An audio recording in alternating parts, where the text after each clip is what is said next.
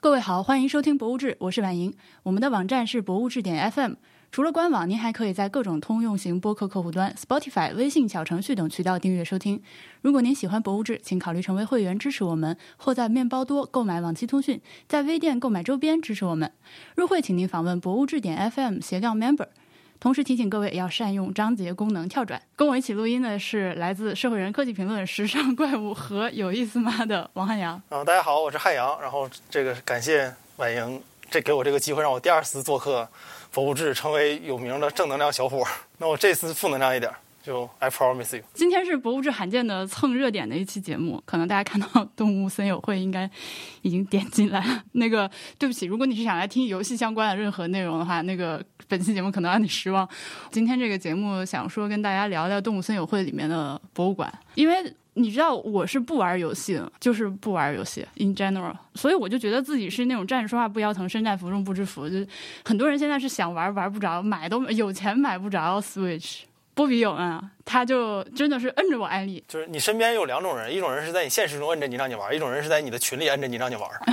对，然后博物志群微信群里面，大家就有那么两天，我记得已经事态已经失控了，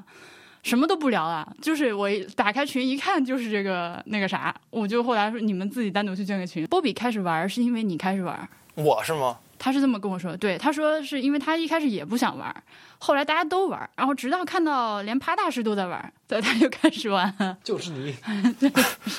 是这是这样，我最开始不想玩这个游戏，就是你知道吗？就是游戏虽然你不玩，就是游戏也是有不同这个派别的嘛，就是你知道吧？就一任何一个爱好都会分不同的派，然后游戏里有一派呢，就是特别反对开放世界，开放世界就像动物之之森这样的世界，就你干什么都行。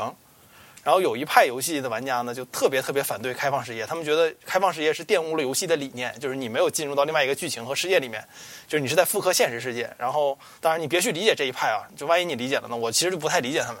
但是呢，就某一点上我是可以理解一部分他们的，就是实际上我是传统中我并不是开放世界游戏的玩家。就我比较喜欢的游戏，像我最近玩通关的这个《异度之刃二》，或者说像之前去年玩的像《底特律变人》啊什么这些，它是有非常明确的剧情的。就是你从头走到尾是有一个故事的，就像看书一样。因为我觉得现实世界已经过于自由了，所以我想找另外一个故事感受感受。所以我最开始对动森没什么兴趣，因为我觉得动森没有剧情。我就一直，但我一直在关注动森的内容嘛。然后我就直到我发现动森里边是可以钓爬行动物的。就我我网名叫 Master 爬，那个 P A 只是爬行动物。就你要每次都念成另外一个读音，会让大家都有一些奇奇怪怪的误解。所以我想说，那那我这个这高低得去收集一下这些爬行动物。然后但玩了之后呢，我觉得说，哎，这游戏比我想的要有意思。因为我传统中不是这种游戏的玩家嘛。然后玩着玩着觉得说，哎，我又能砍树，又能干这干那的，然后就挺有意思。然后就就一直在玩的。爬行动物，这里哪有爬行动物？里面有鳄龟，然后有鳖。对，然后我我发现这个这个游戏还能建博物馆。然后最开始我对建博物馆其实没有什么任何的期待啊。但直到我那个猫头鹰老哥建完那个博物馆，我进去往右转进到那个水族馆的那一刻，就可能有的听众没有玩过，我先简单介绍一下，就是这个游戏里面，当你收集到十五种不同的动物之后，你是可以把它给到一个猫头鹰的。然后这个猫头鹰会建一个博物馆，然后这个博物馆里有水族馆、昆虫馆和化石馆。就你先别去理解为什么一个猫头鹰会建博物馆，但就是里面有这三个馆。然后我到里面之后，我下意识先想去水族馆看看嘛，因为我对这东西很感兴趣。然后我就右转进了水族馆，就我进去那一刻，基本上就待那儿了，就是设计的太好了。就这个，它已经超出了游戏的范畴了。某种程度上，就是它设计了一个我作为一个爬行动物和动物爱好者理想中的水族馆该有的样子。我觉得就就应该是这个游戏里这样。我就觉得这这游戏值得我玩一玩。当时那个波比拉着我看了一下他的岛上的博物馆之后，我觉得，嘿，我操，有点意思，这确实挺好的。过两天就自己也开始玩起来了，因为一个 Switch 只能有。一个岛嘛，就是你俩是共享一个岛，对，等于说我是直接空投到他的岛上的第二个人类居民，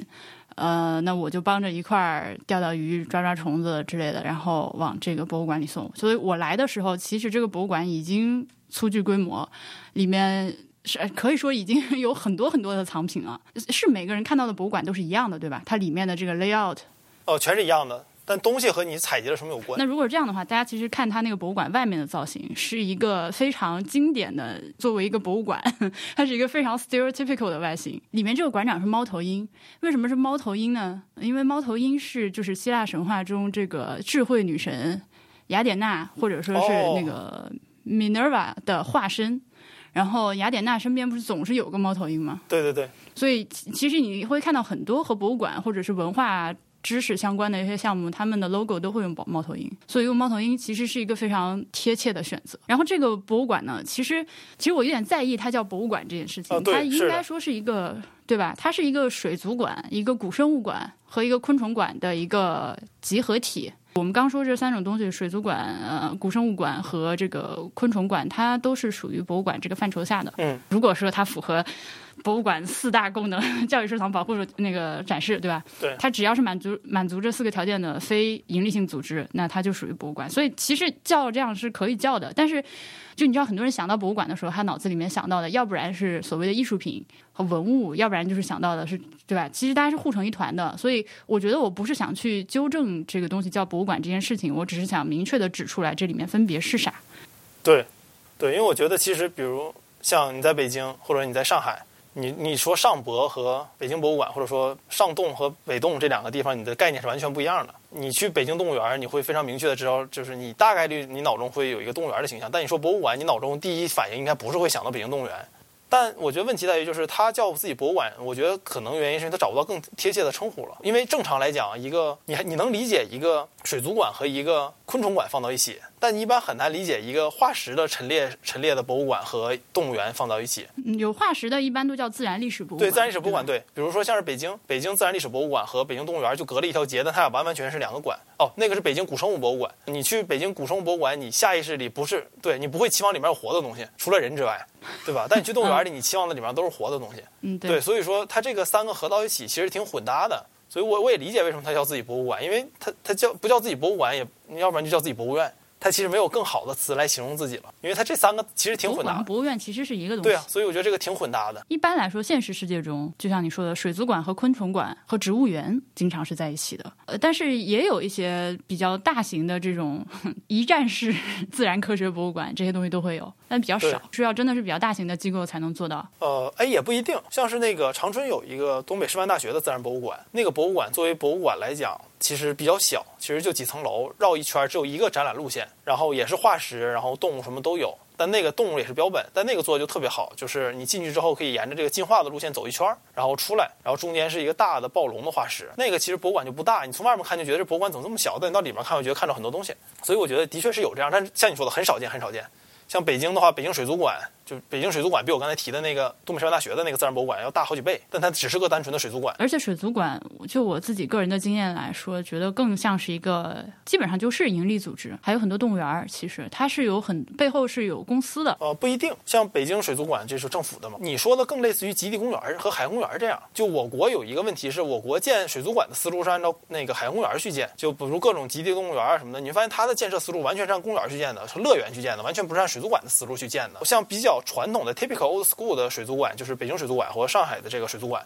这两个是非常传统的水族馆的模式。但像这个上海的的像大连的这种极地极地公园什么的，或者像现在各个城市里出的这种各个企业自己做的极地公园，它叫自己也叫自己水族馆有一些，但就像你说，这个是更偏盈利性质的。但它俩的建设思路完全不一样，就它那个出发点不是以水族馆的思路去建，就是你从很多细节是能发现他们是有很多区别的。所以那种我觉得你与其按照水族馆的要求评价他们，其实不如按照公园的思路来评价他们。但比较可气的就是它既没有公园的优点，也没有水族馆的优点。我们先咱先刹住车，先说回这个动物森林。对，它这个平面布局非常的好玩儿，它是左边是昆虫馆，嗯，也不能叫昆虫馆，因为它里面有像狼蛛这种不是昆虫的东西。对对对对，你这个观察很仔细。这个英文叫 insectarium 是吧？呃，对，应该是左边是一个 insectarium，然后右边是一个 aquarium，对，一个水族馆，然后往下是一个化石陈列室一般叫，是一个小型 natural history museum 的感觉。但你发现它没有楼上。它没有楼上，嗯，我看到那个向上楼梯也是想说往上看看是啥，结果转一圈儿下，对就是如果观众没玩过的话，就是你你们进到那个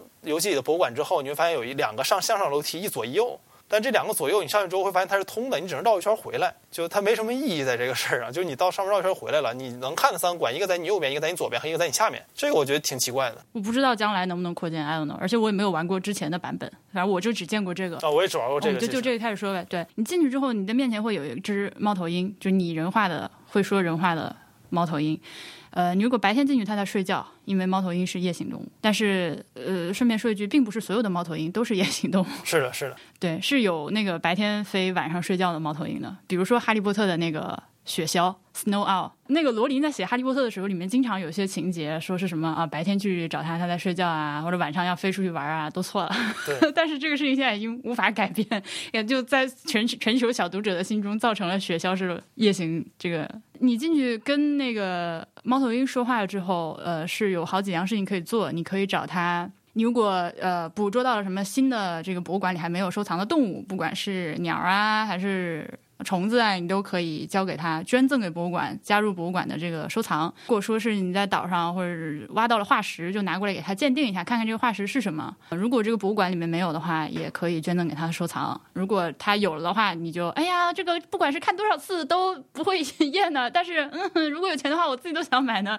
但是。我已经有了。还是请你先拿走吧。这种就是虚情假意的客套，就是你给我滚的那种我。其实跟他说话只有两个思路，就是捐和不捐，就是你说所有对话导向就是你是捐还是不捐。你捐给他的时候，如果是之前没有的动物，他会说，呃，要不要我给你讲讲这个动物有什么说头？但实际上他也没说啥，非常简略的语言。但它会有些小知识点，我觉得如果你是初二上半学期以下的小孩玩那个，还是能学到不少知识的因。为你知道这个游戏现在是有很多就是大人小孩都在玩的，对，但这个游戏你仔你发没发现一个点，就是其实它是考虑到大人和小孩的了。你到后期你捐一次是捐一堆，很少有人一个一个去捐。一次捐一堆之后，他是不给你讲解这东西是什么的。你想谁会把东西攒一堆一起去捐的？一定是成人玩家。我上资源岛采了一堆东西之后，我去一下捐给他。这种时候他就给你以省略为主，就比较玩家的这种思维，就是快点捐给你就得了，就完事儿了。这个时候他就不给你讲了，你要单独问他，他才给你讲。谁会拿着一个东西就特别兴高采烈的要捐给他让他看呢？我觉得是小孩儿。我觉得锵锵会。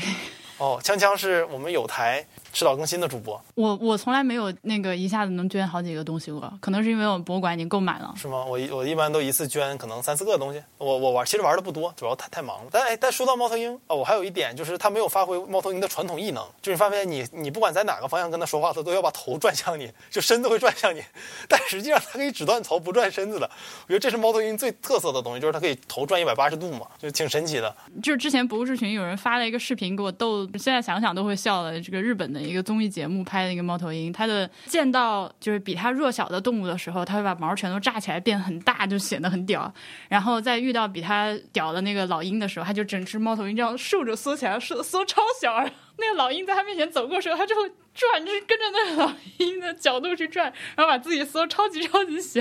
窒息一条。哎，我还看过这个在日本是可以合法养猫头鹰的，就是你要办证，但中国是不行的。中国不管是猫头鹰还是隼还是鹰都不能合法的养。猛禽啊，这个是对，日本猛禽是办一个很麻烦的证，还是能有机会合法养的，在我国是不太可能的。其实现在就是游牧的哈萨克人什么的，他们还是养鹰的，只是现在游牧的人越来越少了。对，是国内也有熬鹰的，就这个这个养鹰的这个都有，但我觉得就是就不养就不养吧，就为什么要养它呢？它本身就不适合人养。不知道为什么大家都觉得猛禽是很可爱的动物，它前面那个字可是猛啊！你想，古代形容人的是对形容猛汉、猛男，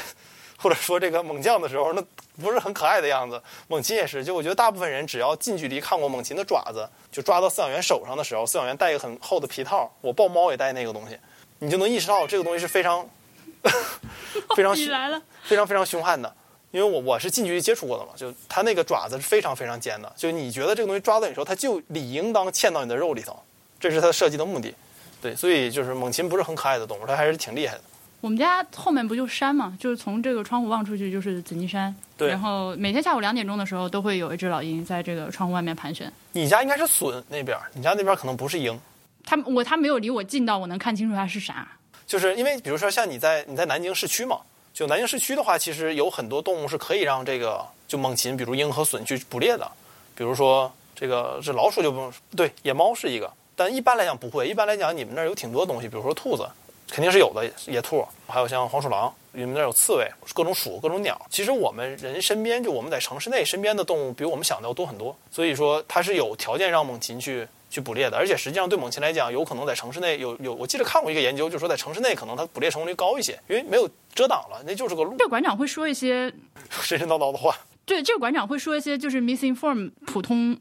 玩家和博物馆参观者的人。他会说一些就是呃，比如说花钱收购的话，希望你捐赠，因为你就很混淆了吧？对你到底是去捐赠，还是你是去有偿捐赠，还是你是怎么样？然后还有一点就是，并不是说一个东西博物馆里面有了一件之后，它就不需要再有其他的标本了。是的，就你你比如说捐那个凤尾鱼，你捐一条，你不能再捐第二条了，但你的水族馆里里面好有好几百条在游，你只要捐了一条之后，对，所以我觉得这这个其实它应该是，如果是我觉得如果是我做这个游戏的话，你捐了一个动物之后，它就有一个；你捐两个里面就有两个，就这个应该是和你的这个捐赠量有关的。因为比如说像动物园，很多时候它的确对你的动物的数量是有绝对性要求的。就比如你太少的话是没有办法繁殖这个种群的。所以我觉得这个其实它让人们树立一个观念，是一个东西有一个就可以了。但实际上有一些物种是你可能需要六个，比如哺乳动物啊，有一些爬行动物可能你要一群，它有社会性的话，你不能这样一个，对它其实很不好。关于猫头鹰，他又是馆长，他又是讲解员，他又是研究员，对，还是饲养员，他又是饲养员，对吧？其实是一个人监理了博物馆所有的这个管理上的职能，管理和运营上的职能。是的，我们是不是有点太较真了？好，那说完了猫头鹰之后，水族馆，嗯，我们把这个游戏打开。这个博物馆，呃，其实，在大厅里面我觉得还好，但是一旦进入到展厅里面之后，我也是立刻被它的这个细节的设置震撼了。嗯，它的这个，比如说灯光。导览，它的这个导览都是那个发光的，呃，有图形、箭头，呃，两种语言的标示。虽然你看不清楚是哪两种语言，对吧？对。然后看墙面上会有这个呃消防的这个指示，对，它有消防的指示，呃，紧急火警的铃，有观众休息专用的这个座椅，然后地面上有新风口。对对对。然后你再看，我可以讲一讲我懂的细节了，就是比如你进到水族馆里面，你会先看到就是一个特别大的缸子，这个缸子特别像个葫芦。然后这上上面有三个灯，就那个灯是非常典型的养水族动物和养爬行动物会用的灯，我们一般叫太阳灯，主要是为了提供热量的。然后那个罩呢，其实它有的时候是挂到上面的，就像现在在游戏里面那样，有的时候是要放到那个饲养箱上面的。然后那个罩可以直接立到饲养箱上面，所以这个是特别特别常见的一个爬行动物和水族馆饲养的用的灯。然后你看它那个光是直着下来的，这个也非常写实，就它不是一个散射的光，因为那个罩就是为了在某一个点聚集热量，所以它要让那个光直着下来。所以这个是非常非常细节的。然后如果我们再走的话，会看见它有三个鱼缸连到一起，它是一个像小瀑布一样，就是最上面那个缸最高，然后中间这个，然后下面那个，这个也是非常非常讲究的一个设置。就你去看各种水族馆，好的水族馆的那个水一般一定是要用流水的。这是水族馆和个人养这个水族箱最大的区别，就是水族馆有能力造出流水来，这个其实特别特别不容易。就这个流水，你能看到流水里面的鱼，它都是一直逆着水流的方向，其实不停在往前游动的。对对对，它是逆着水流在游的，这个特别真。就是现实中，比如说我们个人，假设我们个人做水族箱，有时候，比如你要养一些海鱼或一些要求比较高的鱼，你是有东西叫造浪器的，类似一个小螺旋桨的东西，你要放到水里面，然后每天开一段时间，让它有这个浪，让鱼保持足够的运动量。而比如像有一些鱼，这个我们现在看的这还是河鱼，就是这个这个厅里面有一些河鱼，比如像我们在北京可能比较常见或者南京比较常见的这些溪流里这些这个宽脊裂啊，或者说虾虎啊这些鱼，它对流水的水速要求很高的，包括对含氧量什么要求都非常高。所以说流水是很重要的一个环节，然后但你会发现对面还有一个净水的池塘，这个设计就特别好，就是有些鱼是在流水里的，有些鱼是在净水里的。比如像你，你如果抓到一只鲤鱼的话，它会给你扔到这个净水里面，这个它就不会扔到流水里面，因为鲤鱼一般不在这种流水的小溪里面，它可能是在池塘里面会有。对，而且你抓其实也就是从池塘里抓来的，而不是从河里抓来的，它这个设置也非常的到位。对，这个游戏里面分河川和。对，和川和这个池，就是你在小溪，就川里抓的东西和池塘里抓出来的东西，还有海里抓出来的东西是不一样的。那你再看它这个池塘也特别细节，就你发现发现这个池塘里面芦苇和水草是放到一边的，另一边是开阔的。就这个设置就特别好，就是养这种水族动物的时候，你一般一定要把它的这种躲避的区域和这种活动的大的区域、有光线的区域一定要分开。就如果我们再仔细看的话，会发现这个池塘里面空旷的这边更亮一些。然后有水草这边更暗一些，因为你要给鱼躲避的空间，然后也给它活动的空间和它收集阳光的空间，所以这个是一个非常好的细节。然后它更好的细节是它这个出水口啊是在右边的，因为这样的话你循环可以循环一个来回。我猜它应该是这个边上其他地方应该还有出水口，但可能我们的角度看不见。但是他把知他他知道他把这个出水口放到一边，其实这个已经很细节了。就它没有没有，比如傻到说没有出水口，也没有这个入水口，也没有说把这个东西放到中间，你把它放到一边儿，这样你才能让这个整个的水循环一遍。其实这个是很注意很注意的细节。它左右两边都有口，但是可能是一个进水一个出水。对对对，就是要这样，这样才能保证你这个水是要循环的。像比如一般这种水族馆的这种水族箱，你要买这个过滤器的时候，一般来讲每小时要过滤这个水十遍以上。比如一个两百升的水族箱，你要买一个两千升每小时的这个水族这个过滤器去过滤它。我有一个疑问是，它这个里面的鱼的种类和栖息栖息环境是做了一定的区分，但是我不太确定，就是它实际上最后你逮到的这些鱼放进去之后，里面会不会产生一些物种的相克？就是实际上它们是不能在一起养的。我不知道啊，现可能现在攒的鱼也不够多，还看不出来。可以说是现实中的。就现实中一般他会把这个分的比较细，但一些比较大的缸子里，他的确可能不太在乎这个事儿。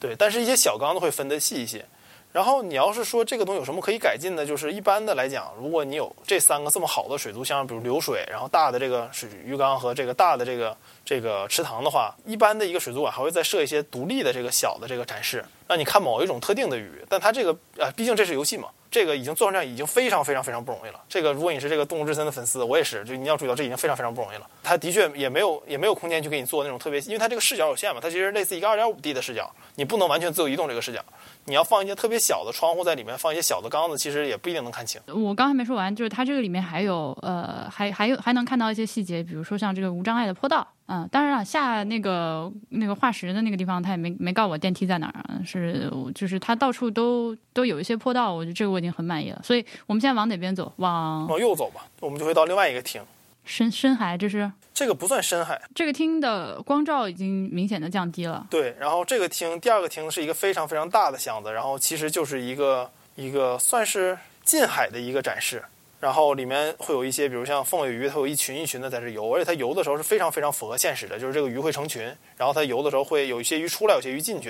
然后一般如果捕猎者的话，他就会抓那些落单的在外面的鱼去去吃这个鱼，所以这个是非常细节的一个一个制作。对，而且它这个展厅的 layout 其实也非常符合现实世界中这个水族馆里面的设计，就是一个大缸，它一定不会浪费它，不会只给你一个视角去看。对，是对，它肯定会，要不然让你从下面钻，要不然让你从上面走，或者是啊踩在脚底下，各个方面都会有一些多角度的观看。对，这个绝对是，我不晓得他们咨询了是哪儿来的专家，这个绝对是有正儿八经的专家帮他们做的。而且你看这个角落上还有这个温湿度控制的这个这个这个这个机器。我不知道观众们、听众们玩不玩过这个游戏啊？但如果你没有玩过这个游戏，你可以想象一个非常清澈的水，然后它可能比较深，有些暗。就这种水质，这是非常好的一个水质。如果我们在国内的大部分水族馆，你会发现水是偏绿的，这这是非常常见的。尤其一些打着水族馆名义的极地公园，它里面的水全是他妈绿的，就因为水质处理的不好。就海水的配比啊什么的，其实还是挺有讲究的。不同海域的海水啊什么的，你你都要配成不一样的。就这个想保持水，保持它这个大的这种过滤，你对电的要求啊，你对这个。你对这个水质的要求其实还是挺高的。咱们再往右走，一直到这个水族馆最深的地方，你会看到它左边有一些就是这个黄色潜水艇啊，还有就是潜水服老式的潜水服的展示。这个也是真实的水族馆里面会有的东西。对，就它不光给你看鱼，它还会给你看一些呃类似的设备。然后好玩的是，它这个地方墙上墙上写着那个禁止拍照，但是其实这个地方是可以拍照的。啊，但是游戏截图嘛，而且你会发现它放的鱼是深海鱼，就它这这个地方就是放着潜水艇和老式潜水服的这个地方的鱼都是深水深海。鱼，比如像黄带鱼，黄带鱼就是就是你可以想象一个特别长的皮带，然后差不多就是黄带鱼，那个皮带是能自己抖动的，就是黄带鱼，可能比这个皮带好看一点。然后里面还有安康鱼啊什么，这个就让我想到了去我咱们上一期播客里聊到那个。顺便说一句，安康鱼的鱼干非常的好吃。对，然后鱼肉也还行。这个就特别像我们上一期我做客博物志的时候聊的西雅图的这个飞行博物馆。飞行博物馆有一期是有一个地方是早期的这个飞行服，然后你会发现，一般来讲，特别好的博物馆一定要告诉你人类早期是怎么和这东西接触的。我指博物馆在这里面其实指的都是说一些比较专业导向的这种博物馆，比如像水族馆就是讲水族的，然后像是这个。飞行博物馆就是讲飞行的。我们作为后来人，需要知道我们早期是跟东西怎么互动的。就这个，其实我觉得大家是要知道的，因为很多时候你的一些疑问，你要知道人类早期是怎么干这事儿的时候，你就会消失云散了。对这个疑问。所以我觉得它这个细节做的特别好，就是这个其实非常像一个现实中会出现的水族馆的样子，而且这个一定是他们自己考察了很多的，这个细节可能专家都不一定能想到，极为拟真，对，极为拟真。但你玩的时候，你可能想，哎，我在这个水族馆看过这样的东西，然后我在这个博物馆看过这样的东西，那我们是不是把它放进来？我觉得这个其实是好游戏会这么做的。你看它这个全景的大玻璃前面两边拦了那个就是大铁棍子，叫啥？Some kind of barrier，反正拦了一下，然后下去了之后，它不是像很多那个老式的，呃，也不能说老式吧，它不是像比较传统的做法做成一个阶梯。就一般你知道水族馆它是大概有两米宽的一个阶梯，一级一级下去，然后两边是那个像阶梯教室的那种长凳子嘛。它这儿直接做成一个斜坡，更加的泛用，你可以从任何角度去坐下来或者站着观看。嗯，它的这个斜坡两侧还有扶手，这个是一个太细节了做的，我真的是服了。我不我不知道这个是不是。日本特色的，但是就这种斜坡，然后能坐着能看这个东西，我在日本见的是最多的。就基本上每一部纯情少年和少女谈恋爱的动漫里面，都一定要有站到这个坡上聊天的画面。就你能想象每一部都有这个画面，比如在西雅图、在多伦多，还有在北美、欧洲、欧洲我没去过，在北美去的一些，还有在国内去的这个水族馆，一般我没见到这种斜坡，当你能坐那儿俩人就是边坐边聊天，然后看着对面的这个大水族箱，我我很少见到。但在日本我，我是看的比较多的。那我们这个展厅出来了，从那个左边上面那个地方出来，出来之后就到了一个更加复杂的空间里面。你没有玩过这个游戏的话，你可以简单理解成这是一个类似海底隧道一样的空间。就我相信你还是看过海底隧道的，应该这个海底隧道做的也特别棒，就它它每一个细节都很棒。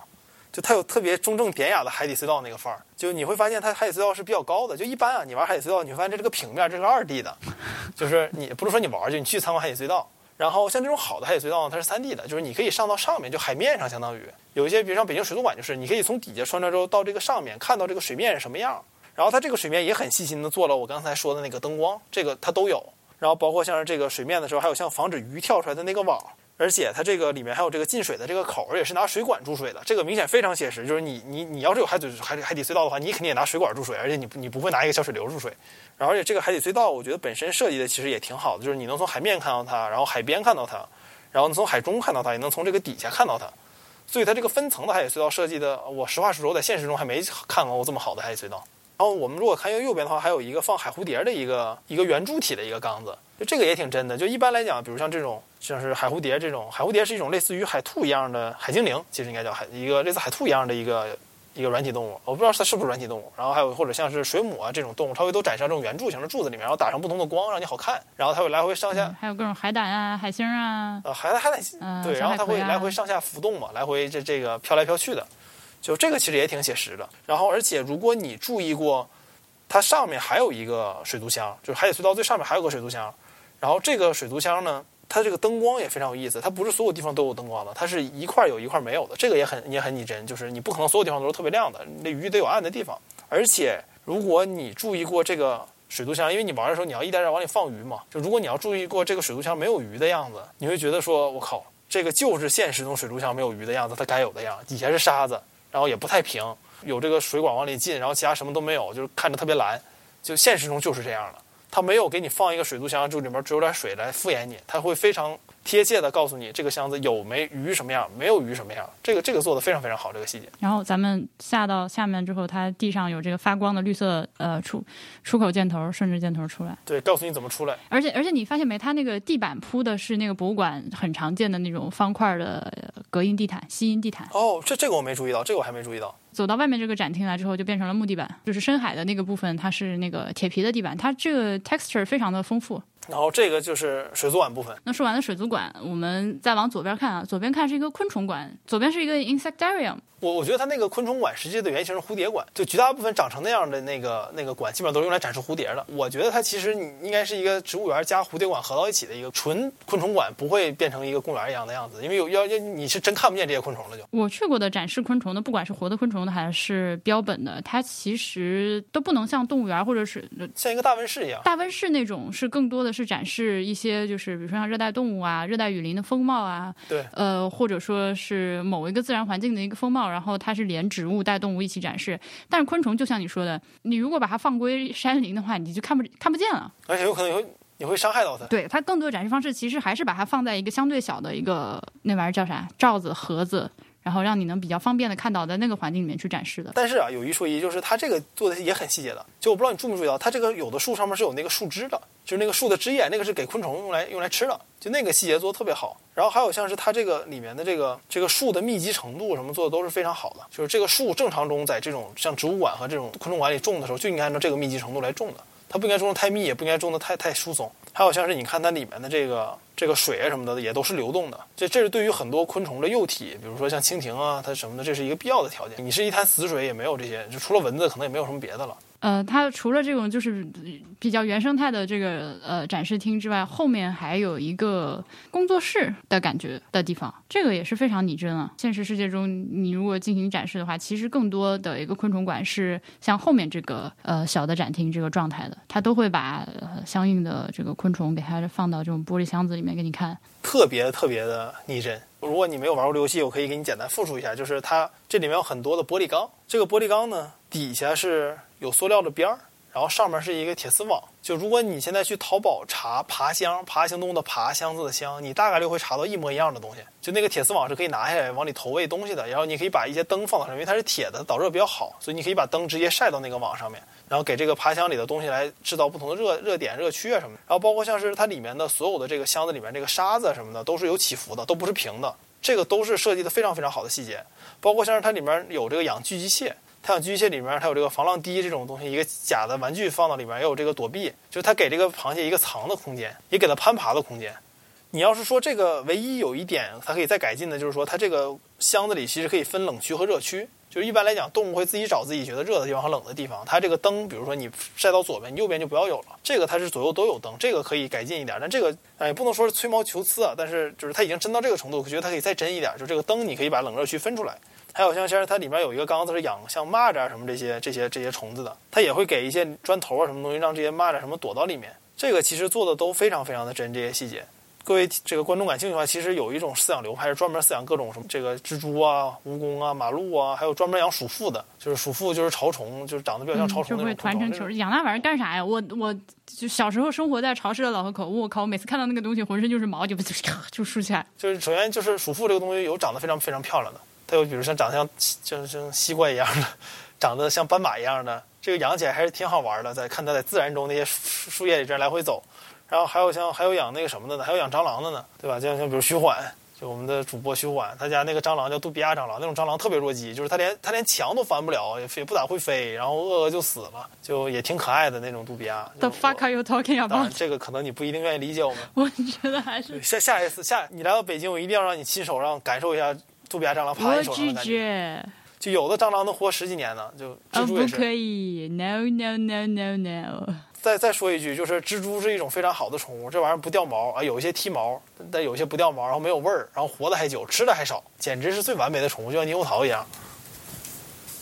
哦。呃，然后这个古生物馆就是化石的这个部分的话，是这三个馆里面，是这三个馆里面在策展上就是思路最清楚的，因为它很简单，它地面上做了一个导视的这个呃进化树，你沿着地面上这个走就可以了。然后它是一个，而且是准确的，而且不是乱画的。一进来是就是最早的这些，像我看这左边这放就是啥什么三叶虫啊，越往后走，这个动物的进化就越打引号高级吧，越现代，越近现代。一般来讲，我们在形容物种进化的时候，不会用高级不高级这一说，它只有适应不适应这个环境，它会越来越复杂，越来越越来越特化。所以我不知道应该用什么词比较合适。但实际上啊，就是设计古生物馆其实特别特别难。比如说这些化石摆到一起的时候，你如果设计不好，感觉特别特别压抑，就有一堆骨头在这儿，然后有的特别大，有的特别小，你不一定能看全的。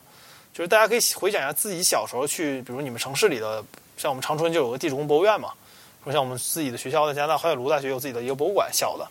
就发现这个博物馆做不好啊，特别特别压抑。这这种这种古生物博物馆做不好，真是特别压抑，因为都是死的东西。首先，其次呢，这些东西都堆到一起。然后，我觉得这里面做的最差的是那个加拿大那个这个 LM 皇皇家安大略博物馆。我正准备说他，他走了另一个极端，就是其中一个极端是在室内给你做一个塑料森林，然后里面还摆两个会动的假恐龙，对吧？然后旁边就是和这个骨头间货展出。然后那个是一个，你这是什么办公楼改来的那种感觉，而且密度极高。我就用一句话形容这个 2M，就这个皇家安大略博物馆，就是他们的镇馆之宝是始祖鸟化石。这个始祖鸟化石在哪儿呢？在男厕所出门左转的墙上。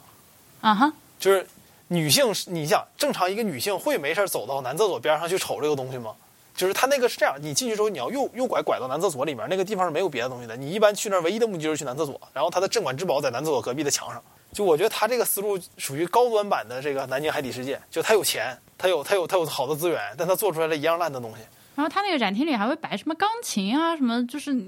它展示的空间的那个密度非常的让人非常的不舒服，我很不喜欢那个地方。渥太华的那个就是国家的呃自然科学博物馆，他们那个展示就会相对好一些。对，我觉得像这种博物馆啊，真就是看两个事儿，第一个就是你用不用心，这跟你有没有特别多的钱其实关系都不大，就是你用不用心。第二个就是你有没有好的讲解，就把这事儿给你讲讲出来。就是如果你做到这两点的话，其实一个。就我我个人中啊，但我说的可能不一定对。就我个人中觉得说，你做一个好的这种古生物博物馆，其实难度应该理论上是小于建一个好的水族馆的。对，因为好的古生物博物馆，其实你要管理的东西没有水族馆这么多。你唯一需要做的是把这些东西很好的陈列出来，然后去把它很好的向观众们讲出来。尤其来讲，就是一般对古生物博物馆感兴趣的。可能是我的偏见，但我觉得孩子居多。比如说像我们小时候都很喜欢恐龙，古生物博物馆这种事情，其实就是激发小孩对于整个自然和生物的兴趣，就是这些动物已经消失了。你是怎么走到今天的一步一步？这个我觉得对于一个人来讲，如果你要知道他，你会对很多东西有一个不能说敬畏之心吧，但是你就心里有点逼数了。嗯，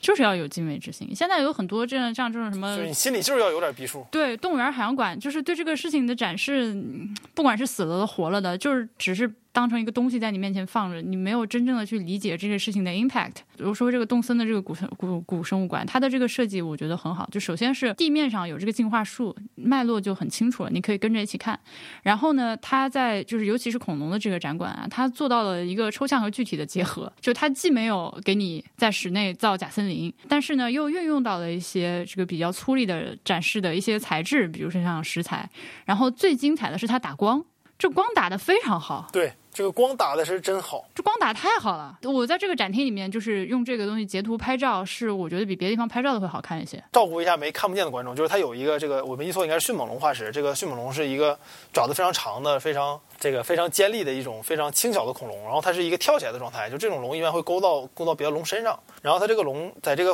博物馆里呢是一个跳起来的状态，然后这个爪子是张了的，像是要冲你跳过来，然后它这个光呢正好打到这个迅猛龙的头上。但是你是能看见整个迅猛龙身体的，你就会觉得这个东西有一种张力，它好像就在跳跃一般，这个光影正好就补在这一瞬间了。这个其实做的特别好。就是《侏罗纪世界》里面那个，对，就侏罗纪世界那个，对，多伦多猛龙队，就那个多伦多猛龙就是这个，就还是那句话，就是带“猛”字儿的都是狠货。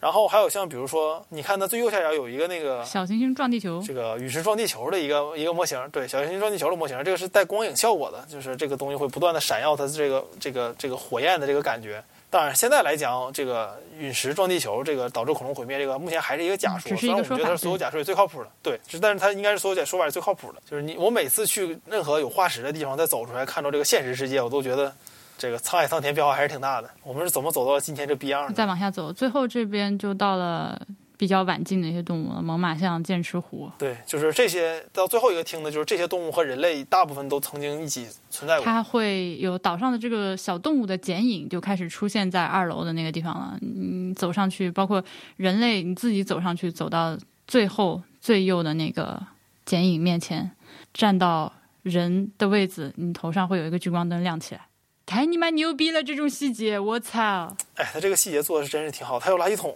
对，我在日本最怨念的就是日本街上垃圾桶太少了。垃圾桶在哪儿？哪？最左边，在那个人人一堆人像的最左边，就是那个小剪影那。不是垃圾桶，那应该是控制控制温湿度的，或者是空气净化器。对，然后而且你会发现它这个光虽然暗，但是你是能看清的。就有些博物馆你觉得它是想省省电，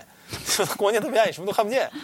然后有些博物馆就特别亮，就是亮的让你感觉有点晃眼。逛完了。对，逛完了。那那我说完这个水族馆，我就说一下我今天去今今天下午为了给这个节目做功课，专门俩人去了一下南京海底世界，我觉得那就是南京地狱世界。票价惊人的多少钱来？一百八一个人，然后停车也特别贵，停车是多少钱？十五分钟来着，五块钱十五分钟，反正在南京算很贵的了五，块五块钱十五分钟，一个小时二十块钱，对，那岂不是一小时二十块钱？国贸才十五块钱一小时，在北京，那是北京 CBD 啊。是不是？一开始就发现山上有个海洋馆的时候，就是就是去一头问号，就是来看山上应该 typical 有个庙，它没有庙，它有个水族馆，那庙多得很。毕竟是南京。紫金山是一个说起来不大，但是上面景点是一个一个一个一个又一个的。我我家就住在山脚下，然后现在已经快四年了，里面还有很多景点我没去过，有中山陵、孝陵、灵谷寺、什么美龄宫、呃海洋世界、植物园，还多得很。反正前两个星期去了植物园，今天去了一下这个海洋馆。其实我在查他们网站的时候，我就已经明确的感受到了它是一个盈利组织这件事情，因为一个国营的。博物馆或者动物园，它的网站不会做成那样。你把那个页面打开，那个 feel 就不对，哦，看着贼莆田系，这个是不是？是不是？它竟然没有用这个 H H Flash 做播放视频，用的是 HDMI，而且它这个，而且它这个海底世界的这个网站还是真更新的。它最近的新闻是三月十八号，这网站是我的第一个 hint，第二个 hint 就是不能用年卡，会员年卡。进去之后呢，你就发现，我当时觉得像来了夜总会，是长春有一个这种海底世界，就是你进去之后发现那灯花花绿绿的，本身又黑，然后又花花绿绿的灯，做成那个岩洞那个样子，那些装饰就非常的，就是你就觉得很像对，就有时候我就不太理解，就为什么就好多我国的这种爬行动物馆或者水族馆一定要装修成一个洞的样子，给你弄点假的钟乳石，然后特别昏暗，然后就我我不知道这些设计这个东西的人有没有理解过，就是洞里面一般没啥动物，别有洞天这种事儿只发生在神话里头，现实中一般来讲，你要是人看着就不想待的地方，动物也不想待。就比如说那个有蝙蝠，那对啊，那你问题你也里面也没有蝙蝠，因为实际上这样就是好多人人有一个误解，就是觉得说动物是生活在大自然里面，可能都要特别暗，然后看不见，这样才能躲天敌。实际上不是的，比如像咱们去山上，就人走的道叫人道嘛，动动物走的叫兽道。就是这些动物也是有自己走的道的，它们不会什么地方都走的，它也会走好走的地方、亮堂的地方。哦，这样啊？对啊，就是实际，所以就是这样，就是动物和人，其实你你有时候不能像觉得说你要去理解动物，实际上就是你理解人，你也就理解动物了。你人要都不想待的地方，动物一般也不想待。唉，对，然后这个就说到我伤心的，它那个是这样，它里面一共有四层，呃，你从地面这一层进去之后是所谓的海底世界，它主要是展示的是一些。就是鱼，主要是鱼。往上一层，第二层是那个企鹅，第三层是呃水母，专门有个水母厅。然后旁边这边是那个各种海洋动物，什么海狮、海豹。然后再往上有那个北极熊、北极狼、北极狐这些。它有四层，还挺大的，里面一个空间。然后还有一个专门的单体小建筑是那个海豚表演馆。就是如果说啊，如果说你是不抱着我这种 hyper critical 的这种心态来看。可能真的就是带个孩子来过个周末，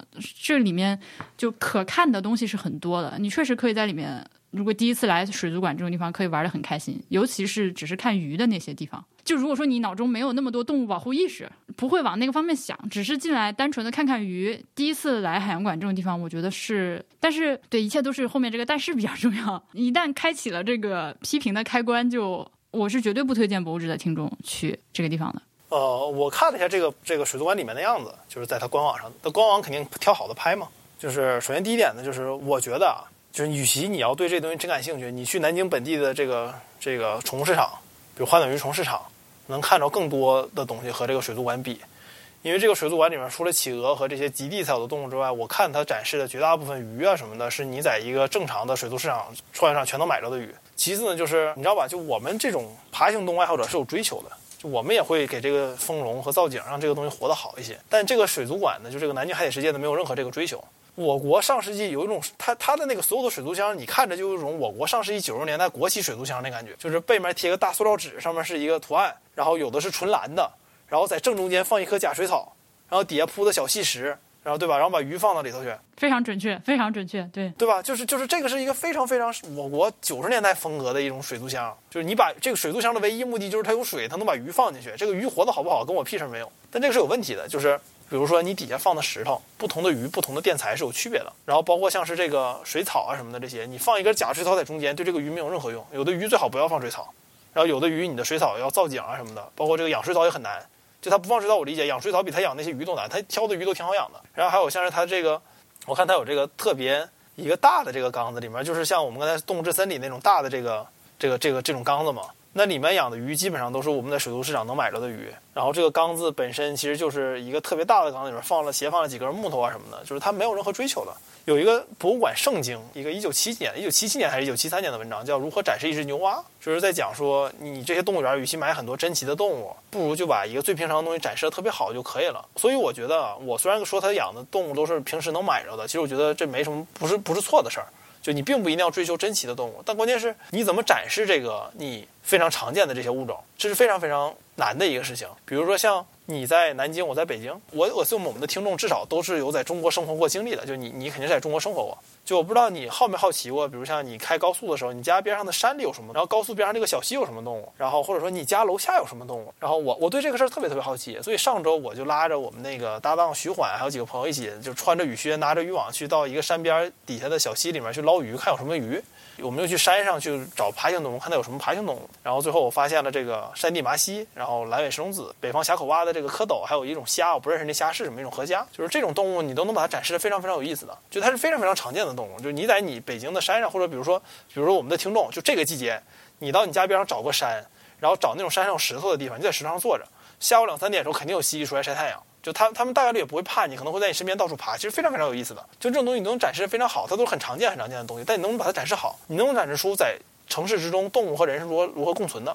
它们的生存环境究竟是什么样，对吧？这些事情其实都是能展示的很有意思的。但是这个南京海底世界选择了，不能说南京海事业是以南京海事业为代表的一批的动物园和水族馆选择了最简单直接的方式，就是我把动物拿出来给你看。那我觉得，与其这样，你不如让我直接看标本了。只是这个家长可能缺了一上午带孩子消遣的地方，学校放假了，你必须带他去个地儿，那就去水族馆吧。你说这孩子能学到什么？能能对这个东西有什么兴趣呢？我觉得也很难。他他不会感觉这事儿有意思的。因为我印象最深刻的一个水族馆，其实就是加拿大的那个。就是蒙特利尔的那个，那个我去了好几回，因为他做的确实非常好，我每次去都觉得常看常新。今天这个一去呢，就是有一种浓浓的塑料味儿。哎，塑料味儿这词特别对，它里面那个花什么假的全是塑料的，水草都是。里面那个放水水草也是塑料的。我 actually 我都不知道你可以放假水草，我以为像这种就是，尤其是它是那种比较深的那个好几米深的那种深水区的那种巨型大鱼缸和那个海底的那个隧道，我以为是一定要用正儿八经的真实的海藻的。哦，你太高估他们了。就是水草非常非常难养，就是水草有些情况下比鱼难养。就是你要想，你要这个给水草提供足够的光，然后你要给它提供足够的二氧化碳，二氧化碳你要给它往里打，然后有不同的土，然后不同的草，然后你这个草是会长的，你还要修剪它。其实所以说养鱼的时候，这个草缸是非常难控制的。就你要想让它一直保持很美丽的状态，你要花很大的精力去的。所以一般来讲啊，就是公允的说，这种特别大的池塘里面一些像树枝啊或这种大的大石头什么的，一般是假的，只是涂了那种漆而已。这种它的确不用针的，因为那个用针的话，就维护起来太复杂了。但是呢，一些水草什么的，要是他有责任的话，他会愿意用好的，他不会愿意用这种这种这种假的。我也有幸看到了婉莹分享给我的这个这个这个海底世界里的照片嘛，就我觉得就是就你你对一个垃圾的水族馆能有什么样，基本上全部都能想象的特别清楚。看通过这个听众是能看到照片的吧，还是说不能看到照片？不能看到，不知道怎么解释这个图。会员可以看到。哦，就是有一张图里面呢是有有波比，波比在一个。在一个水族箱里面，就是它那水族箱上面有个洞，然后人可以把脑袋伸上去，然后这个里面呢有一堆鱼，然后首先呢这个这个这个它在这个水族箱呢就是我们刚才说的非常塑料，里面有个假水草，然后背面有特别蓝的这个大幕布，里面的这个鱼呢全是我们叫我术语叫三湖雌绸，它是一种鱼，三湖就是非洲三个湖嘛，这里面种鱼我们一般叫三湖丝绸，这都是同一种鱼。看这个照片的这个鱼呢，它应该有一些杂交什么的，所以它里面有些这个颜色是不太对的。然后这些鱼呢基本上十块钱两条。就再小一点的，然后贵一点的，可能可能十块钱一条，五块钱一条，然后他买了一堆扔到这里面了。就是你把这个水族箱变小一点，就和你去花鸟鱼市场的那个水族箱是一模一样的。它这个密度太大了。正常来讲，你养鱼是有密度是要算的，有一些公式。就大家如果想养鱼的话，可以在网上找到，有这种专门帮你算的。你的水体是多大的，然后你该用什么样的过滤，你该能养多少条鱼，算的可明白了。就是这个是一个最基本的一个，我觉得你作为动物，不管是动物福利也好，是作为展示也好，是个最基本的要求。就是你多大空间，这个养多少东西，就有多大脚穿多大鞋，对吧？你不能四一的脚穿四五的鞋。就它这个明显就是犯了同样的错误，就是你这么小的一个缸子塞了这么多动物进去，那我它其实没有任何意义的。就是比如说像婉莹在在博物馆专业的时候，你会发现，就是人类过去几十年里面，尤其二战之后，对于博物馆的这个思路变化还是挺大的。实际上动物园也是，就动物园现在的主流思路是说，你应该把动物放到它自然中的环境去观察它，就你不一定一定要看着它。就好多，就是我们去到这个欧美的，或者说国内这些比较好的动物园的时候，会有一个经常问的问题，说这动物在哪儿？怎么看不见这动物呢？但实际上它就是想让你看不见。就你要看的这个动物在自然中的样子，它和自然是怎么互动的？就这种小的这种水族箱，其实最体现这个功力，就它环境小。它如果在一个特别小的环境里面复刻那个自然，就是说你这个鱼，比如这某一条鱼在这个自然环境中是什么样的？比如像我记得我小时候去那个北京水族馆的时候，它有一个缸子是那个枯叶鱼，就那个鱼长得特别像一个枯叶。它整个那个缸子设置的环境全是模仿亚马逊这个鱼生活的环境去设计的，然后里面还有一些真实的这个枯的叶子放到里面，然后这个水会发黄，因为我们叫它酸水嘛，或者叫黑水，一般一般术语上就是你要把这水变成酸性的，让这种鱼去生活。那你会发现你可能不一定能看见它，但这个东西它就是生活在这儿的。或者说像是那个上海动物园改建之后，它有个大泥馆，专门里面养那个大泥，就娃娃鱼嘛。然后那个娃娃鱼，好多人的抱怨是说它长得跟石头一个色儿，你根本看不见它。那就对了吗？呃，那就是这样的。就是就是对了，对，就是这个动物它就应该这样的，你你就不应该一定要看着它，一定要看着它，那你看的就是动物展示，那其实就是换点市场，对吧？那你你其实这个不是动物园的目的，动物园的目的在于教育、繁殖和这个保育。你单纯的就是展示它的话，实际上你这三个目的一个都达不到。你怎么教育了呢？你是教育了正常的人和动物相处的观念呢，还是说你教育了这个小孩儿动物生在一个什么样的环境里呢？对吧？那他没有对这个小孩没有对这个自然建立起印象，他还是一个人造的景观在这个里面。我觉得这个其实问题挺大的。所以再往下就是，你这个就说到让我非常痛苦的那个看鱼的这个部分，我主要的感受还是说，觉得他们实在是太不 pro 了，就是这不就是一个就特别塑料嘛。但是到了楼上看到那个什么海狮、海豹、什么企鹅。呃，狼就是北极狼、北极狐和那个北极熊的时候，我真的是当时立刻就是泪流满面，是不行了，已经太可怜了。你上到那个三楼，一看到北极狐，就是太可怜了。我我觉得我以前对这些事情可能认知没有那么切身，就是在我自己养了猫之后，因为我每天每天的观察它，然后我就会对动物的一些反应、它的一些状态，比我之前没有养动物的时候，确实是有一些更切身的体验和体会。你看到它那个样子，你大概知道它是个什么心情。那个里面也就是个十平米嘛，有五只北极狐，每一只都特别的脏。然后那个毛都已经粘化了，显然是很痒的，因为它就一直在那儿挠自己，然后挠的地上和所有的东西上全部都是一坨一坨的那个狐狸毛，就坨在那里。有一只那就跟个死狗一样躺在地上不动，特别的惨。然后再往后就是看到那个北极熊，就是北极熊，你知道它就是它在自它在它的自然栖息的环境下，它的活动范围是极大的，对，是按百公里来算的。对，这里面也就给了它一个。三十四十平米的一个空间，然后那个水塘子就是个十平米的一个小小水池，就等于说给你个澡盆。对，其实就是把它养到浴室里了。对，也很脏，就那个那个感受很痛苦，因为这种都是属于帝王级、霸主级的动物，在它自己的这个栖息环境里，但是放在这儿呢，呃，既不能体现它生活中应有的一个状态，又没有给这个动物足够的尊重。尤其是呃，你如果说是抱着一个学习和参观的目的来看的话，你看这个东西不会培养你的基本的敬畏心的。我站我站在那个北极熊的那个那个玻璃前面，他一个人在里面来回来回溜圈嘛，就是他难受啊，他精力发泄不出去，就特别的焦躁，一直在里面来回来回来回来回溜圈然后他就走过来之后，就真的是走到我脸面前，我们俩中间就隔个玻璃。我操，那个那是很，我是觉得很害，我那一瞬间非常的害怕。他如果发飙的话，我不知道那个玻璃受不受得了。如果说我们俩中间没有这个玻璃的话，我就真的是要尿了，太恐怖了！那那么大一个熊过来，我靠！然后从我面前走过去，又又回去继续绕圈儿。我对他是，反正我是很尊敬他的。对，一般来讲，比如说像是我们养动物的时候，如果一个动物出现刻板行为，比如一直绕圈儿，或者一直挠挠挠地，这个就知道这个动物属于非常紧张和不安的状态。对，就这里面有做的特别好的一个人，叫陈老师。你可以大家关注他的叫陈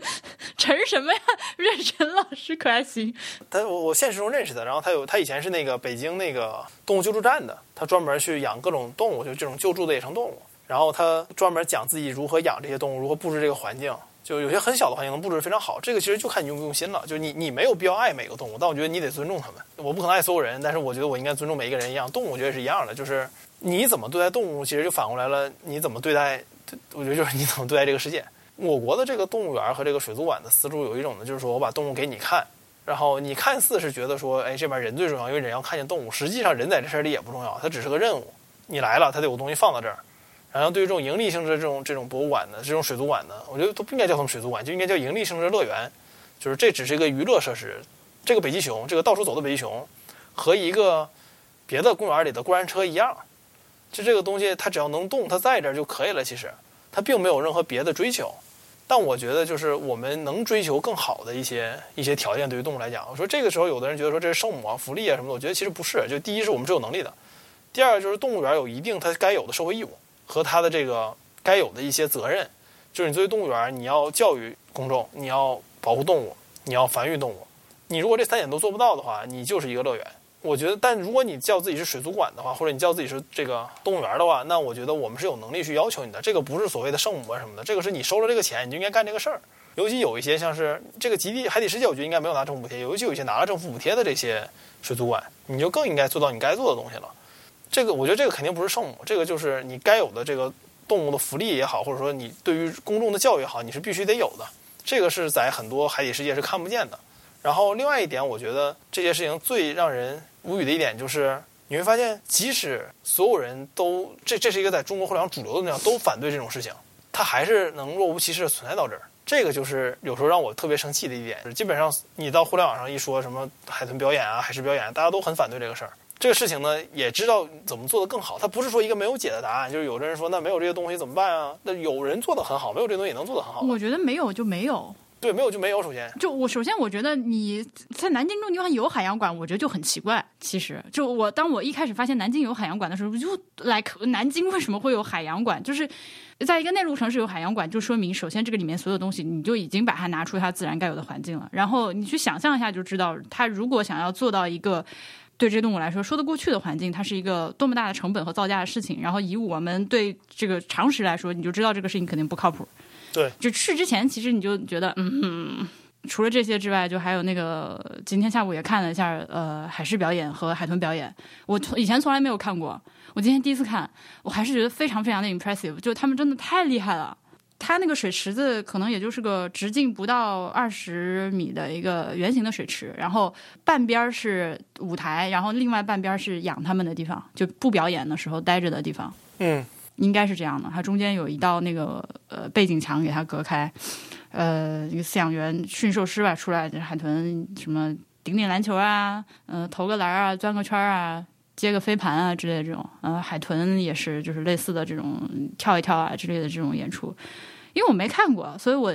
但视频总是看过，但是现实就是有一只还是那么灵巧的在面前顶球啊、接圈啊什么的，还是觉得它确实很可爱、很厉害，运动能力超强，我都不明白它是怎么。就他那个嘴 前面是怎样的把那个球停住，然后那么的可爱，就我当时确实是无法抑制住内心中 对它的喜爱，然后一边看一边在跟波比说，这个就饲养员下班了之后，他们就只能在后面那个小水小水缸子里面待着。就我见到对海狮展示最好的水族馆是哪儿呢？我觉得是西雅图，它那个海狮就是自然生活在这儿的海狮，只不过是给它留了一块码头让它能爬上来，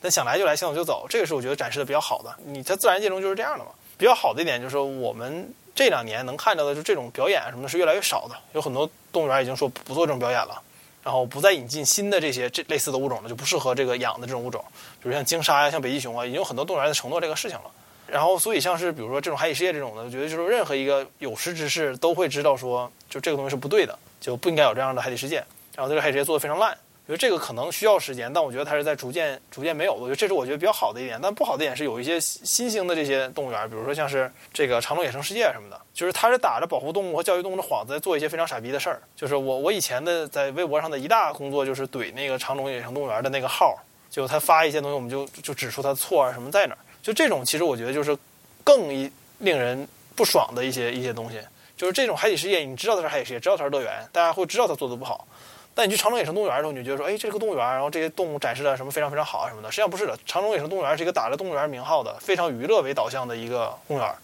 它里面对于动物的保护什么，就基本上没什么建树。然后对于动物的讲解，基本上所有名字都是错的。就我觉得，如果这期博客是社会人评论的话，我肯定就起一个名，就是我就希望中国的动物园至少先把所有的动物名字都给它标对。就我目前为止还人生还没见到任何一个国内的动物园能把它里面养的所有动物名字全标对的，一个都没有。就这个要求，你说高吗？我觉得真不高。就你总得知道你在展示点啥吧。我就之前去西藏那个动物园，它里面是小熊猫，然后标签写的是浣熊。啊，对，就是特别匪夷所思。就是它会，就是这个是这样。就如果这个动物特别少见，我还理解它为什么能标错。就有可能你是真是弄错了，但我说这也不应该。但是你会发现，就指鹿为马了，真的是。对，似乎都有一些最常见的动物被你标错了。就他拿野鸡举例，就你发现原本可能放这种红腹锦鸡牌子里面是没有红腹锦鸡的，然后你过着走着走着走，发现它在别的笼子里出现了。对，这可常见了，在国内的这些动物园和这个水族馆里面，不说什么地方狭小啊什么这些就不说了，就是你最基本的要求，名字能标对，你标不对，投喂管得严不严，管得不严。还有前两天不还有那个拿那个肉钓老虎的吗？在云南，嗯，就是当然有人担心的是小孩掉下去，有人觉得这对老虎非常不友好。我觉得这两点都是值得担忧的，就是拿根肉在上面钓老虎。还是人还有可能掉下去，这个怎么着都是一个非常我不愿意去理解的很傻逼的事儿。但他现在就在这儿，所以我觉得有的时候去动物园的时候，我觉得其实与其你要去动物园，我觉得你就不如到你家边上看看你家动物园有什么动物。我觉得你能发现很多很多事情，这就是这种探索能让你对整个自然的理解完全不一样了。比如说像是我在北京，就我带我的朋友去山里看，当他们第一次意识到自己的家的边上是有刺猬、黄鼠狼、兔子、鹰，然后野鸟，各种奇怪的奇特别好看的鸟、蜥蜴、蛇的时候。还有野猪的时候，甚至边上不远的山有狍子的时候，他们会对整个的这个自然的理解完全不一样的。就是你会意识到，哦，我就是在自然之中，自然和我不是合在一起的。就现代社会会让你觉得自然和你非常割裂。比如说，像是在疫情憋了好久，你开车出去了，你开车出去的时候，你会觉得说，哎，我来到大自然了。很多种这个感觉，但实际上大自然就一直在我们身边。就是你家楼下现在可能就在有刺猬在翻垃圾桶，然后也有可能有这个。但是你不要抓这个刺猬，所有野生的刺猬在国内是有寄生虫的，然后还养刺猬挺臭的，就我建议大家不要去抓它。你是边上的山，比如万一你家背面的山上，就可能有不计其数的蛇和蜥蜴啊什么的，就大自然就在我们身边。就我们去动物园，其实追求的第一点是说看一些没有见过的动物，第二点是知道更好的了解我们身边的动物。但我们现在。比如动森，咱回到主题，就是动森的那个动物园好在哪儿？就是动森那个动物园，首先你会意识到这是你身边的动物，就是你身边的动物，它给你展示。每一样都是你自己亲手抓来捐献给本地动物园，就是本地社会的连接非常的强。对，所以你看一些好的动物园，就是水族馆这个方向上，一般进去先是河里的动物，就很少水族馆进去先是海洋动物，一般水族馆进去都是先是河里的动物。尤其有些更好的水族馆，它会进来先是本土动物。因为这个是和你关系最强的东西，它跟你是有连接的，就是你的一举一动是能影响到它的。有一种养鱼的流派叫原生，就专门养鱼中国原生的本本土的原生的鱼。我们比如说你去水这个花鸟市场买的这个鱼啊。我们叫热带鱼，其实热带鱼其实是个统称，它不一定都来自于热带，但关键在于它是人类选育过是好养的鱼。有很多原生的鱼呢，它可能就是它可能也好养，但它没有进入宠物市场。然后有可能是它本身就不好养，但它都很漂亮。所以有些玩家就去造这个景，就模拟，比如说，比如我是广州人，我就模拟我家边上这条这个小溪或者这条河的这个一个片段，我放到这儿，然后我把这个鱼放到里面，这些其实做的都特别特别好。就这个其实你要说这么多年就是养各种动物，你要觉得我你要说我觉得哪个东西是对。动物保护最多的，其实就是这种原生这个东西，是对物种探索是对动物保护最多的。它能让你非常清晰的意识到你和什么动物生活在一起。你这个我很想给大家推荐那个上海那个荒野工作室，大家可以去搜搜看，关注一下。然后他们会做一些就是城市里面教你去辨认身边的植物、动物和昆虫的一些小的手册，可以呃过一段时间去申领。拿到了之后，因为他们是基于上海的嘛，所以更多的是上海地区的这些东西。你拿到之后，在日常生活中带在身边就可以翻出来看看啊，这个书是什么，这个鸟是什么？我觉得这个事情就做得非常的好。对，只是它排版让人非常的捉急，那个册子一打开呢，哦哟。就这这些组织其实都不不怎么挣钱的，他们挣钱的方法一般是接一些政府的项目，比如帮政府监测保护区的动物，政府投了钱保护野生自然环境，它是需要知道这东西有没有提升的，他们会把这个东西委托给这些组织去去做侦测，每年一次，然后来看这个动物的数量，这个是我觉得挺有意义的一个工作。我国其实，在动物保护的事上花的这个精力其实还是挺大的，对。但你在动森里面，你在动森里去找那些动物的时候，你就把那一样的精力花到现实中，你就翻各个石头，你就拿个铲子去铲。你能产出不少东西，真的。希望大家，嗯，作为这个潜在的消费者啊，就是至少不要用自己的实际的金钱去支持这些东西了。这种盈利性质的水族馆啊之类的，其实对水族馆这个东西，它的这个 being problematic 是从呃 The Blackfish 那个纪录片开始慢了慢慢了解到的。我之前是完全这这片这块对我来说是个空白，看那个之后才开始慢慢的知道，哦，原来这些动物它被养在这个水族馆里面，对它来说是多么巨大的一个折磨。我觉得国内如果你想去的话，其实就北京北京函馆、北京动物园、北京函馆和上海动物园是非常非常好的，就这两个是完全值得值得一去的。然后另外一个就是可能你找你离你最近的这个山，你爬爬试试看里面有啥。我现在只见着猫。这个事儿，你觉得要说一下猫这个事儿吗？就猫其实是一个非常非常，就是我我养猫，我养了三只猫，就我肯定从各种角度讲都是很爱猫的人。但我觉得就是野猫这个东西就不应该存在。猫对于任何一个国内任何一个地方都是一个外来入侵物种，杀伤力极大，一个 predator。杀伤力极大，就你身边绝大部分其他可爱的小动物都会被你觉得很可爱的猫杀掉。我有些很想养的动物是国内是不允许养的，即使它有很多，并不影响任何环境。我你想养啥？我想养蟒蛇，就任何蟒蛇都不能养，任何陆龟也不能养，都是都是违法的。这个知识我觉得可以普及给大家，这个特别有意思。我国是华盛顿公约的缔缔约国，叫 CITES。然后这个 CITES 有三个附录，就是它不是管你保护野生动物，它是管国际间野生动物贸易的。因为实际上你与其保护野生动物，不如直接管这个贸易，没人买就它就其实保护能挺好。然后这个贸易呢，就是说你不同附录的动物该如何做贸易。就附录一的动物一般来讲就是你完全不能买卖，附录二的话是有条件，附录三就是也也会管。然后国内是这样，就国内如果在国内这个动物有保护等级的话，依国内的去走。然后如果没有国内保护等级的话，基本上都等同于保护一或者保护二，它有一个对应关系。我记得应该是附录一等同于一级保护动物，然后附录二就等于二级保护动物，但它有里面有些区别。这个附录基本上是一刀切的，就比如说整个陆龟，就所有的陆龟都是在这个附录里面的，都是在附录一里头，所以在国内都不能养。国家级保护就是牢底坐穿嘛，我们有的龟叫牢底坐穿龟，牢底坐穿蛇，就是你一做这个就肯定是要进去的。然后还有一些我们常见的一些动物，一些蜥蜴啊什么的，它其实都是在这个窟窿里的。就这个名录，我是建议大家可以自己去查一查。就你查一下那个名录，你会意识到很多东西你现实中见到的动物其实是不能养的。而且基于我国的法律，我国还有什么三有动物，然后还有一些这个什么省重点保护动物，这些动物你身边很多东西都是，比如你最常见的乌龟都是都都是它有一定保护等级的。我这两天在看那个罗翔讲法考的那个、那个、那个、那个复习的那个视频，我不知道你最近看了哦，看过一些。对，它里面就提到那个三有动物嘛。前段时间，河南省有一个农民抓了几十只壁虎，被抓了起来，吓了我一跳。我说壁虎也不能抓吗？难道壁虎是保护动物吗？大家觉得壁虎是不是保护动物？后来我发现，壁虎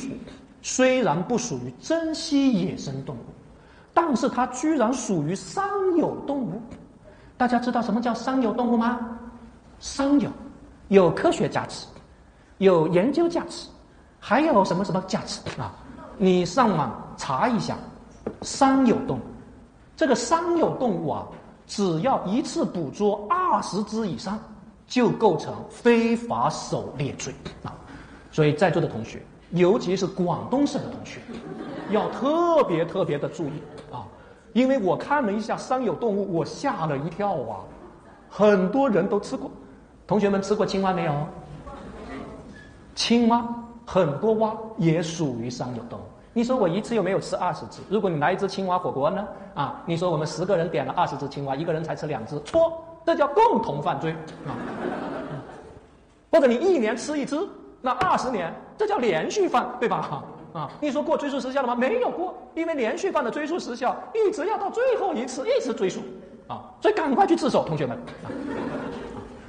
但三有动物这个概念，其实当然我个人觉得啊，这个概念本身其实应该被就不应该有三有动物。三有动物不是保护动物，三有动物全是以人为出发点的。三有那三有就是经济价值，有什么社会利用价值，有什么各种价值，就是它是以人为出发点的。但是呢，就是你保护动物，其实就是它是对人是有用的。这个我们作为人的确是要利用动物的，但关键点在于就是你作为动物的保护等级，你也应该是从动物的角度去考虑它稀不稀少啊什么的这些，不完全应该通过它对人类有没有用来考虑的。我们去水族馆里面也会发现，它有很多动物它其实都不能养，但动森里面其实做的就特别好。就动森里面你能见到绝大部分动物基本上都是，就要不然就是现实中人类养不了，比如黄带鱼这个就很难养。但一般来讲，它它动森里我我印象中应该没有保护动物。动森里的动物你能见到这些，包括像朱家鱼啊、亚罗鱼什么，你都是在平时中是能看见的。它这点其实做的特别好的，它它让你意识到，就这些动物你是能养，你是能能和人类去去有这种人类的价值去和它产生交互的。它不会给你放一个，比如说特别特别稀少的动物在这儿。不会的，它这个做的还是这点做的，我觉得还是而且它动物形象都做的，虽然做了一定的卡通化，但其实很准确，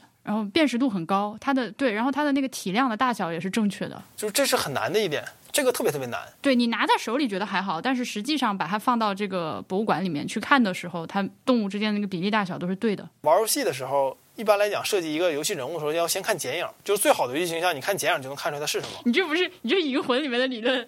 はいこれ誰かわかるかえっとピックルさんじゃあこれはこのつるっとした頭は天心堂さんはいじゃあこれあバジータ ブッブー違いますああまさか今度はライバルキャラを正解は銀太さんです正確に言うとスーパー野菜人になった銀太さんです不，但是动森就能做到这一点，就动森的那个动物，基本上你看剪影是能知道它是什么的。就这个其实很难，就别别别小瞧这个事儿。就就是还有一个就是博物馆里面可以跑，博物馆里面禁止奔跑，但是你在这个里面就是按住 B 是可以不就应该限制一下，进到博物馆里面之后把这个功能给它关掉， 跑点跑，给老头慢慢走。而且你要意识到，博物馆里不可能只有你一个人。是的啦，嗯，这个你是一个岛上的奢侈的设定，因为就是岛民。但我在这个里面好像没有遇到过别的岛上的那个动物邻居们，我每次来都没有人。我我就觉得这个游戏最有意思的一点是在于，它动物邻居来这看啥？看自己嘛。所以这个就是你动物拟人化之后的一个必须面对的一个 悲催的问题。对，就是对我来讲那是看到古虫，对他来讲这是我大爷。我二舅，哎呀，我看到一只狼蛛，我还没抓着过它呢，咋抓呀？谁知道？谁能告诉我呃呀？，它会有可能会攻击你、毒你，然后把你毒晕。就这个可以说，就这个狼蛛啊，它里面这个狼蛛我没看错，应该叫橙，就这个叫橙鸡头，我们叫就是就是那个那个那个膝盖部分是橙色的，就这种狼蛛没有什么太大毒。绝大部分狼蛛你现实中见到的时候，比如你养的时候，它对你的伤害是在于它剃毛，就是它会把身上的毛剃下来。有人如果过敏的话，其实还挺痒痒的。然后有些狼蛛是真有毒的，它会它比如像一些金属蓝，就是也是一种狼蛛的名，这也是真有毒的，它会它会毒到你。但一般来讲，现实中我们在中国见到狼蛛是不会对你有任何伤害的，中华狼蛛啊什么对你不会有太大伤害。对，但一般其实我们叫它捕鸟蛛，就不会叫它这个狼蛛，因为叫它捕鸟蛛。然后这是一种就是很好的宠物，我国有几个特别有名的捕鸟蛛的玩家，在国际上他盘运出了很多别的地方找不到的这个捕鸟蛛，特别好。我最后一个问题就是说，你觉得大家在看这个博物馆的时候，不管是里面一些动物还是虫子之类的，能当真到什么程度？呃，我觉得这样，我的一项观点是，动森是理想世界，现实中的博物馆你见到的大部分是不会有动森里好的。就你不是说把动森当真，动森当真你会很失望的。你失望的不是说动森的里哪儿做的不对，没有洗手间，你失望的是现实中的博物馆为什么和这个动森里比起来这么差？它已经真到了可以是一个你给你家小孩做动启蒙的一个一个场景。就如果你要是有小孩，你带他你带他去水族馆里看这些鱼什么的，就你不用带他去看，你就看动森里这个能引起他对自然的兴趣。之前不是在节目里面讨论过，疫情期间很多博物馆都在搞那个线上展览、线上参观嘛。然后我基本上就是持一个那玩意儿都是扯犊子的这种态度，就是那没啥好看的。这个动 这个博物馆，如果说能够在室内视角自动移自由移动的话，那这个就是我觉得已经非常屌。他现在他现在已经很厉害了，就捉急就捉急在有时候我想看看这边，有时候看看那边，但是就是我他别看他做的是一个博物馆，或者说一个水族馆、一个昆虫馆和一个化石馆，但他是一群人专门为了让你快乐所做出来的东西。就这群人服务你，就是为了让你就是让你乐呵。他做这个设计肯定是比一个博物馆去找一些人做一些线上化的工作要做的好的多得多的。包括像你看这个像 Google Arts。或者说 Google History，它里面的那个各种对于这个展品的介绍什么的，都比一般的博物馆要好。为啥？它是专门干这个事儿的。就这个的确是术业有专攻。就比如说，你指望一个任天堂程序员去设计一个好的水族馆，他设计不了。但你指望把一个水族馆搬到搬到游戏世界里，那你也不能指望水族馆的人干这个事儿。就这个的确是它独有的优势。所以我觉得，就线上展览这个，就我我也看了很多线上展览，就这一段，就基本上就水浅王八多，遍地是大鹅，没有一个做得好的。但但是你你要是把这个要求放到这种线上博物馆，我觉得对他们有点太严格了。我我觉得虽然我有时候说你们可以做得更好点，但我觉得他有时候他很难做得更好。他这这你那不是专业的嘛？任天堂花多少人多少钱做这个事儿？这我还是我对这些事情我还是比较持宽容态度的。行，那那那个本期节目我们就录到这儿，感谢大家的收听。你可以让大家开麦一起聊了。好，大家开麦吧，来来来来来。哦，不对，我还没有说再见，感谢大家，感谢大家的收听，再见。再见再见再见。